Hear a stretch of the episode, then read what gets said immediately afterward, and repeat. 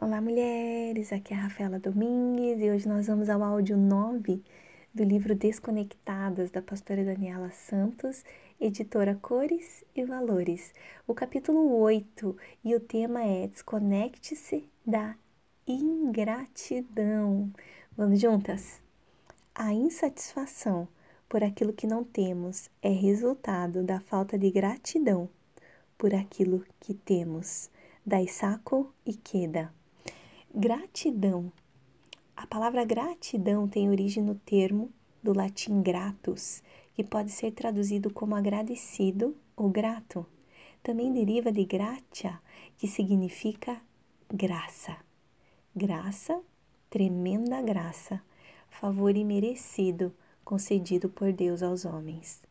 Como expressar tamanha gratidão pela vida, salvação e nova vida em Cristo, jamais será possível sermos gratos o suficiente por tudo que somos e temos. Falando em vida, ah, a vida, às vezes tão doce, às vezes tão dura, mas sempre repleta de pequenos momentos que geram memórias maravilhosas em nosso coração. Se não aproveitarmos esses pequenos momentos, não teremos memórias para recordar a não ser de lamentações e derrotas. Precisamos aproveitar os singelos momentos e sermos gratos por eles. Assim como você, eu e minha família já passamos por processos amargos e dolorosos na vida. Lembro-me como se fosse ontem de um episódio que muito me marcou, quando nosso primeiro filho tinha poucos meses de idade e sua condição de saúde nos trazia grandes angústias pelo fato dele ser portador de uma grave doença de pele. Nós, eu e meu esposo, pais de primeira viagem, além de termos de nos dedicar com todo o cuidado e dedicação que um bebê de poucos meses exige, ainda precisávamos aprender a lidar com uma doença desconhecida para nós e sem cura pela medicina. As noites eram sempre longas e passávamos a maior parte do tempo revezando o colo, tentando aliviar sua coceira até que ele conseguisse adormecer, próximo das seis horas da manhã. Para mim, mãe de primeira viagem que possuía uma carreira de gerente em agência bancária e precisava acordar cedo todas as manhãs, era estafante fisicamente e emocionalmente, pois não havia reposição de sono nem energia para lidar com o estresse da dura e extenuante labuta diária. Em uma dessas noites, peguei meu filho no colo, com lágrimas descendo pelo rosto, pois o desespero e o cansaço estavam esgotando minhas forças. Ele já estava com quase sete meses de idade e cada vez mais pesado. Entreguei-o para meu esposo, que sempre foi meu companheiro na madrugada, e percebi que ele também começou a chorar. Mas não era um choro de dor, era um choro de alegria. Confesso que não entendi e o questionei sobre o que estava acontecendo. Então ele me respondeu: Meu amor, será que você não vê o amor de Deus e sua perfeição em cada detalhe? Olhe esses olhinhos lindos, inocentes, essas mãozinhas, esses dedinhos perfeitos. Observe seu balbuciar, seu acariciar, seu sorrir, seu choro por fome. Cada detalhe desses, tão comuns no dia a dia, devem ser aproveitados, pois um dia sentiremos saudade de tudo isso. Não perca a riqueza desses momentos, são tesouros para a alma e para o coração.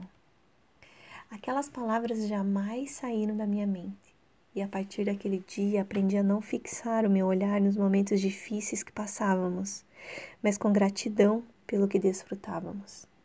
Esteja contente pelas coisas simples e cotidianas da vida, pois para muitas pessoas o que você já tem seria um sonho realizado para elas.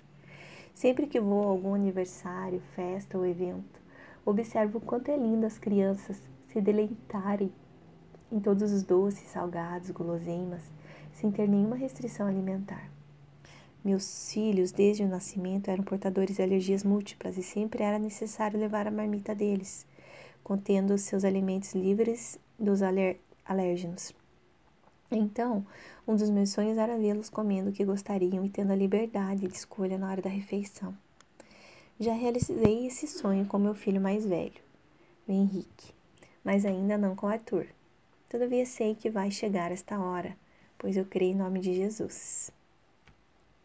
O que para mim é um sonho, para a maioria das pessoas é algo normal e rotineiro.